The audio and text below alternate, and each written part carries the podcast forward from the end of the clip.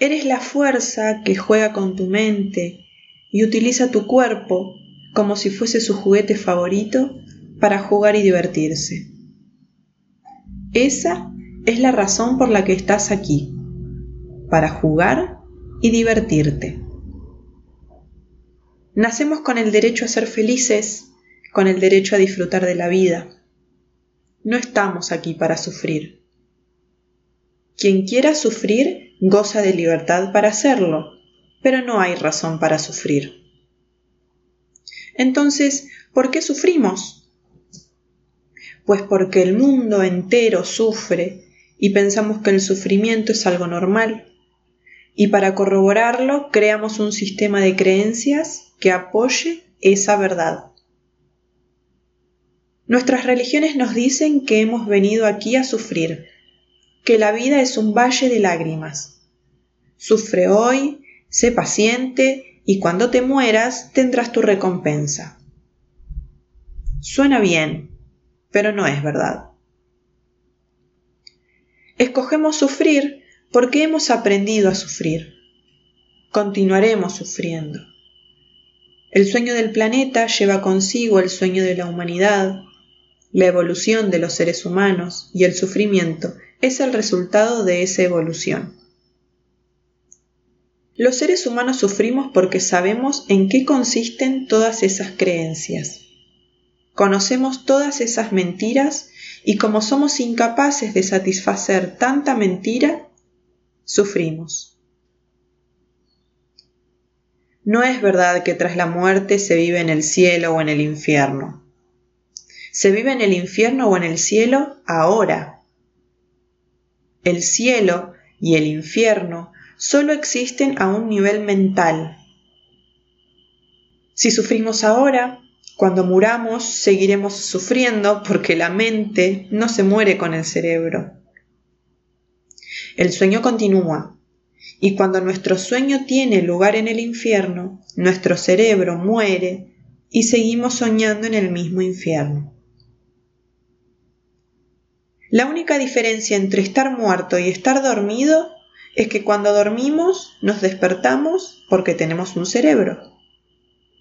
Cuando morimos no podemos despertar porque el cerebro ha dejado de funcionar, pero el sueño está ahí. El cielo o el infierno están aquí y ahora. No necesitas esperar a morirte. Cuando te responsabilizas de tu vida y de tus actos, tienes el futuro en tus manos y entonces puedes vivir en el cielo mientras el cuerpo aún está vivo. El sueño que la mayoría de los seres humanos crean en este planeta es obviamente el del infierno. Esto no es correcto ni incorrecto, ni bueno ni malo, y no hay nadie a quien echarle las culpas. ¿Podemos culpar a nuestros padres? No. Cuando eras pequeño y te programaron, lo hicieron lo mejor que pudieron. Si tienes hijos, seguro que tampoco sabes qué otra cosa hacer. Que cobres conciencia no significa que tengas que culpar a nadie más o que tengas que cargar con las culpas por lo que hiciste. ¿Cómo podemos culparnos por tener una enfermedad mental que es muy, contagiosa? Sabes, todo lo que existe es perfecto. Eres perfecto tal y como eres. Esa es la verdad. Eres un maestro. Aunque seas un maestro del enfado y de los celos, tu enfado y tus celos son perfectos. Aunque tengas un gran conflicto en tu vida, es perfecto, es hermoso. Es posible ver una película como Lo que el viento se llevó y llorar por toda esa desdicha. ¿Quién dice que el infierno no es hermoso? El infierno puede ser una fuente de inspiración. Incluso el infierno es perfecto, porque solo existe la perfección. Incluso, aunque sueñes el infierno en tu vida, eres perfecto siendo sencillamente como eres. Nuestra creencia de que no somos perfectos se debe al conocimiento. El conocimiento no es más que una descripción del sueño. El sueño no es real, de modo que el conocimiento tampoco lo es. Provenga de donde provenga, solo es real desde una determinada percepción y una vez que la cambias, deja de serlo. Con este conocimiento nunca llegaremos a descubrir quiénes somos. Finalmente, eso es lo que buscamos, encontrarnos a nosotros mismos, ser nosotros mismos y vivir nuestra propia vida en lugar de vivir la del parásito, la vida para la que fuimos programados. No es el conocimiento el que nos conducirá hasta nosotros mismos, sino la sabiduría tenemos que distinguir entre conocimiento y sabiduría, porque no son la misma cosa. El conocimiento lo utilizamos sobre todo para comunicarnos con los demás y ponernos de acuerdo en lo que percibimos. El conocimiento es la única herramienta que los seres humanos tenemos para comunicarnos, ya que difícilmente nos comunicamos de corazón a corazón. Por lo tanto, lo importante es la manera que tenemos de utilizar ese conocimiento, ya que puede hacer que nos convirtamos en su esclavo y dejemos de ser libres. La sabiduría no tiene nada que ver con el conocimiento, tiene que ver con la libertad.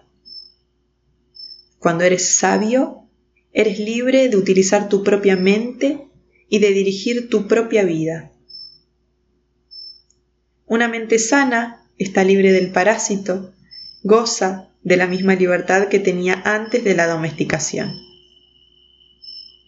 Cuando sanas tu mente, cuando liberas del sueño, ya no eres inocente, sino sabio. En muchos aspectos vuelves a ser de nuevo como un niño, salvo por un detalle que cambia mucho las cosas. Un niño es inocente, y por eso puede hundirse en el sufrimiento y la infelicidad. Quien trasciende el sueño es sabio. Esa es la razón por la que no vuelve a hundirse más, porque ahora sabe y cuenta con el conocimiento del sueño. No es necesario acumular conocimiento para convertirse en sabio. Cualquier persona puede serlo, cualquiera. Cuando te haces sabio, la vida se convierte en algo fácil porque te transformas en quien realmente eres.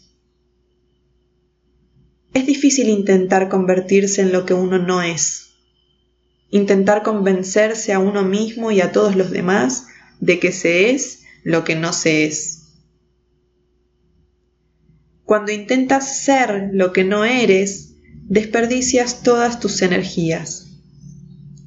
Ser quien eres no requiere el menor esfuerzo. Al convertirte en sabio, no necesitas utilizar todas esas imágenes que creaste. No necesitas fingir que eres diferente de lo que realmente eres. Te aceptas a ti mismo tal cual y esa aceptación completa se convierte en la aceptación completa de todos los demás. Ya no intentas cambiar a otras personas o imponer tu punto de vista. Respetas las creencias de los demás, aceptas tu cuerpo y tu propia humanidad con todos tus instintos. No hay nada malo en ser animal. Somos animales y los animales siempre siguen su instinto. Somos seres humanos y debido a nuestra gran inteligencia, aprendemos a reprimir nuestros instintos. No escuchamos lo que proviene del corazón. Esa es la razón por la que actuamos en contra de nuestro propio cuerpo, intentando reprimir sus necesidades o negando su existencia. Esto no es sabiduría. Cuando te conviertes en sabio, respetas tu cuerpo, respetas tu mente, respetas tu alma, Cuando te conviertes en sabio, controlas tu vida con el corazón, no con la cabeza. Dejas de sabotearte a ti mismo, de sabotear tu felicidad o tu amor. Dejas de cargar con toda esa culpa y esos reproches. Dejas de juzgarte y de juzgar a los demás. A partir de ese momento, todas las creencias que te hacen infeliz, que te empujan a pelearte con la vida y que la convierten en algo difícil, simplemente desaparecen. Renuncia a todas esas ideas sobre ser lo que no eres y conviértete en lo que realmente eres. Cuando te entregas a tu naturaleza, a lo que realmente eres, entonces dejas de sufrir. Cuando te entregas a tu verdadero yo, te entregas a la vida, te entregas a Dios. Y una vez que te entregas, ya no hay forcejeo, ya no hay resistencia, ya no hay sufrimiento. Cuando eres sabio, siempre optas por la opción fácil, que es ser tú mismo, seas lo que seas. El sufrimiento no es otra cosa que la resistencia a Dios. Cuando más te resistes, más sufres. Así de sencillo. Imagínate que de la noche a la mañana te despiertas del sueño y estás completamente sano. Ya no tienes heridas, ya no tienes veneno emocional, Imagínate la libertad que experimentarás. Donde quiera que vayas, todo te hará feliz por el mero hecho de estar vivo. ¿Por qué? Pues porque un ser humano sano no tiene miedo de expresar el amor. No tienes miedo de estar vivo y tampoco de amar. Imagínate cómo vivirías tu vida, cómo te relacionarías con la gente que te rodea si no tuvieses esas heridas y ese veneno en tu cuerpo emocional. En las escuelas místicas de todo el mundo, a este proceso lo denominan el despertar. Es como si un día te despertaras y ya no tuvieses heridas emocionales. Pues bien, cuando ya no tienes esas heridas en el cuerpo emocional, las limitaciones desaparecen y empiezan a ver todas las cosas tal como son y no según tu sistema de creencias. Desde el momento en que abres los ojos, sin esas heridas, te conviertes en un escéptico. No aumentas tu importancia personal diciéndole a todo el mundo lo inteligente que eres o burlándote de otras personas que creen en todas esas mentiras. No. En el momento en que te despiertas, te conviertes en un escéptico porque ves claramente que el sueño no es verdad. Abres los ojos, estás despierto y todo te resulta obvio. Cuando te despiertas, cruzas una línea que no tiene retorno y nunca más vuelves a ver el mundo de la misma manera. Todavía estás soñando, no se puede evitar el sueño porque soñar es una función de la mente. Pero la diferencia estriba en que sabes que se trata de un sueño. Y una vez que lo sabes, puedes disfrutarlo o sufrirlo. Eso depende de ti. El despertar es como hallarse en medio de una fiesta en la que hay miles de personas y todas están borrachas excepto tú. Eres el único que se mantiene sobrio. Pues bien, eso es el despertar, ya que la mayoría de los seres humanos ven el mundo a través de sus heridas emocionales, a través de su veneno emocional. No son conscientes de que están viviendo en el sueño del infierno. No son conscientes de que están viviendo en un sueño, del mismo modo que los peces que nadan en el agua no son conscientes de que viven en el agua. Cuando despiertes y descubras que eres la única persona sobria en una fiesta en la que todos los demás están embriagados, siente compasión por ellos, porque antes tú estabas en sus mismas circunstancias. No juzgues, ni tan siquiera a la gente que está en el infierno, porque también estuviste en él. Al despertar, tu corazón se transforma en una expresión del espíritu, del amor, en una expresión de la vida. El despertar tiene lugar cuando cobras conciencia de que tú eres vida. Y cuando cobras conciencia de que eres la fuerza que denominamos vida, todo es posible.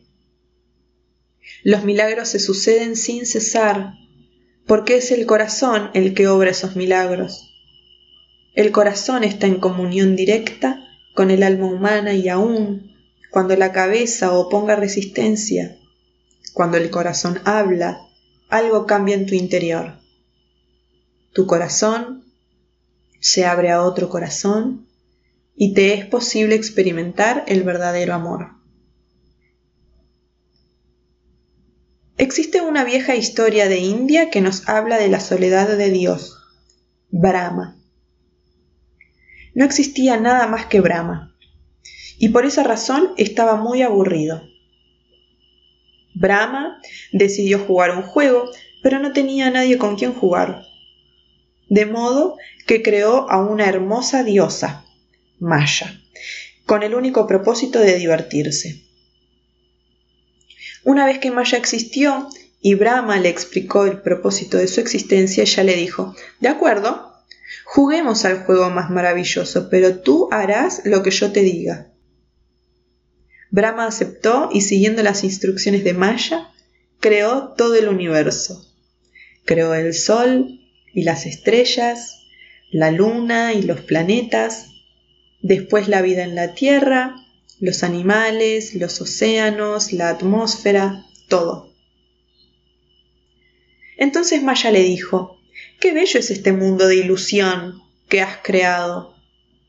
Ahora quiero que crees un tipo de animal que sea tan inteligente y goce de tal conciencia que esté capacitado para apreciar tu creación. Finalmente, Brahma creó a los seres humanos y una vez que acabó con la creación, le preguntó a Maya cuándo iba a empezar el juego. Lo empezaremos de inmediato, dijo ella. Cogió a Brahma y lo cortó en miles de pedacitos diminutos. Puso un trocito en el interior de cada ser humano y dijo, Ahora empieza el juego. Voy a hacer que te olvides quién eres y tendrás que encontrarte a ti mismo. Maya creó el sueño y hoy Brahma todavía está intentando recordar quién es. Brahma está ahí en tu interior y Maya te impide que recuerdes quién eres. Cuando te despiertas del sueño, te conviertes de nuevo en Brahma y reclamas tu divinidad. Ahora, si el Brahma que está en tu interior te dice, de acuerdo, estoy despierto, ¿qué ocurre con el resto de mí? Como conoces el juego de Maya, Comparte la verdad con otras personas para que despierten también. Uno se divierte más cuando hay dos personas sobrias en la fiesta y si son tres, mejor que mejor. Empieza por ti. Después empezarán a cambiar más y más personas hasta que todo el sueño, toda la gente que esté en la fiesta, esté sobria.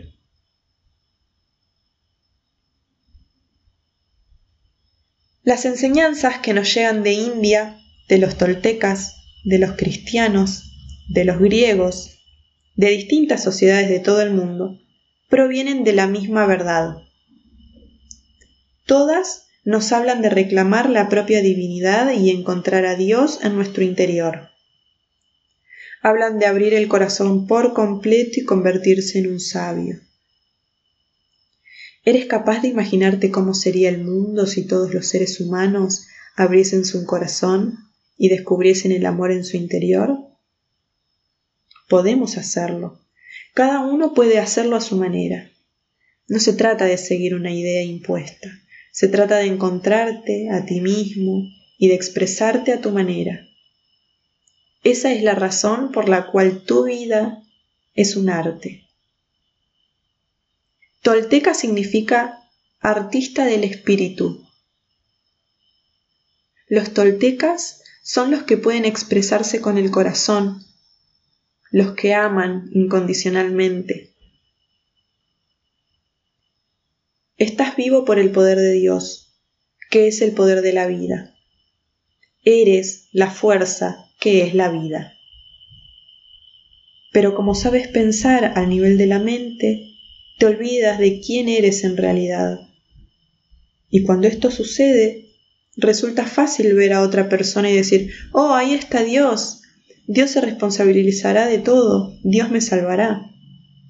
No, Dios solo ha venido a decirte, a decirle al Dios que se encuentre en tu interior, que seas consciente, que elijas, que tengas el valor para avanzar a través de todos tus miedos y cambiarlos a fin de no temer más al amor.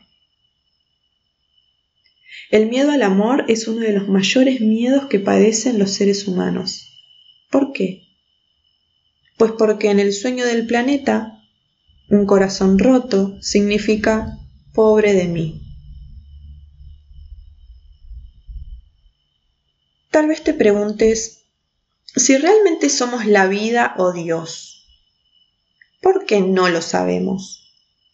Pues porque estamos programados para no saberlo. Nos enseñan, eres un ser humano, estas son tus limitaciones. Entonces nuestros propios miedos limitan nuestras posibilidades.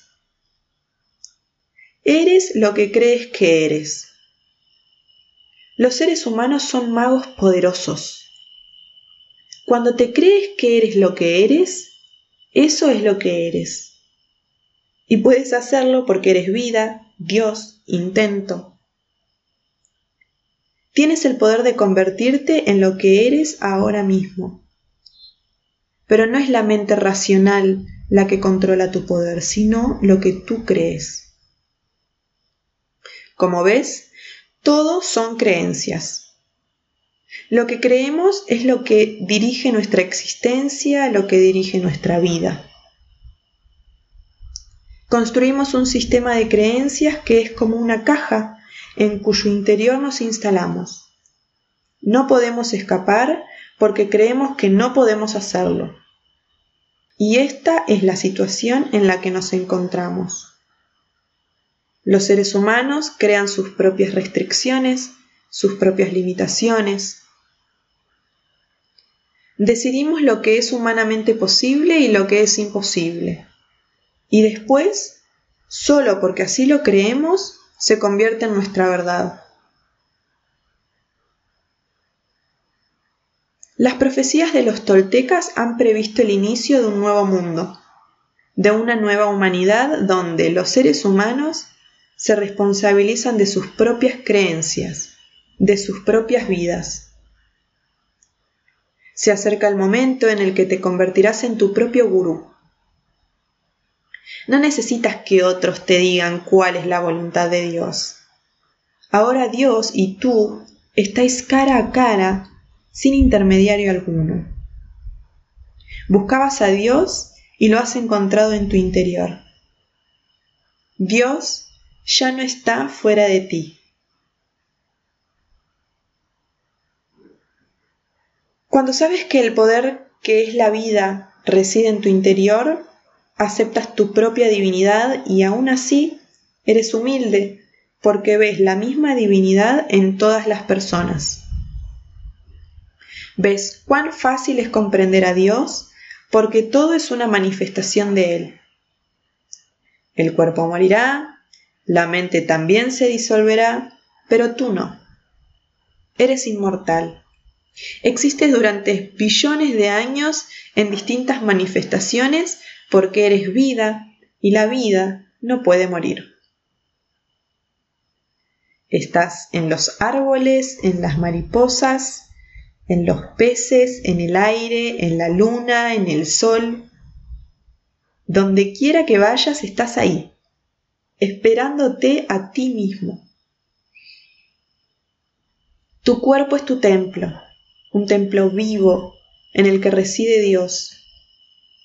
Tu mente es un templo vivo en el que reside Dios. Dios vive en tu interior. Dios es la vida. La prueba de que Dios existe en tu interior es que estás vivo. Tu vida es la prueba. Por supuesto, en tu mente hay basura y veneno emocional, pero Dios también está ahí. No tienes que hacer nada para alcanzar a Dios, para alcanzar la iluminación, para alcanzar el despertar. No hay nadie que pueda llevarte hasta Dios. Quien diga que te llevará hasta Él es un mentiroso, porque ya estás en Él. Solo existe un ser vivo y lo quieras o no, te resistas o no, sin hacer ningún esfuerzo, ya estás con Dios. Por lo tanto, lo único que queda es disfrutar de la vida, estar vivo, sanar el cuerpo emocional para crear una nueva vida que te permita compartir abiertamente todo el amor que está en tu interior. El mundo entero puede amarte, pero ese amor no te hará feliz.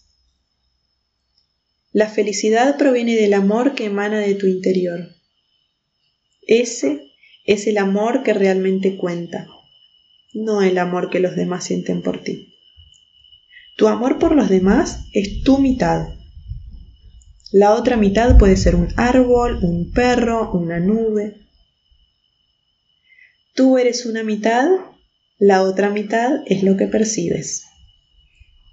La mitad que te corresponde es la del soñador y el sueño es la otra mitad.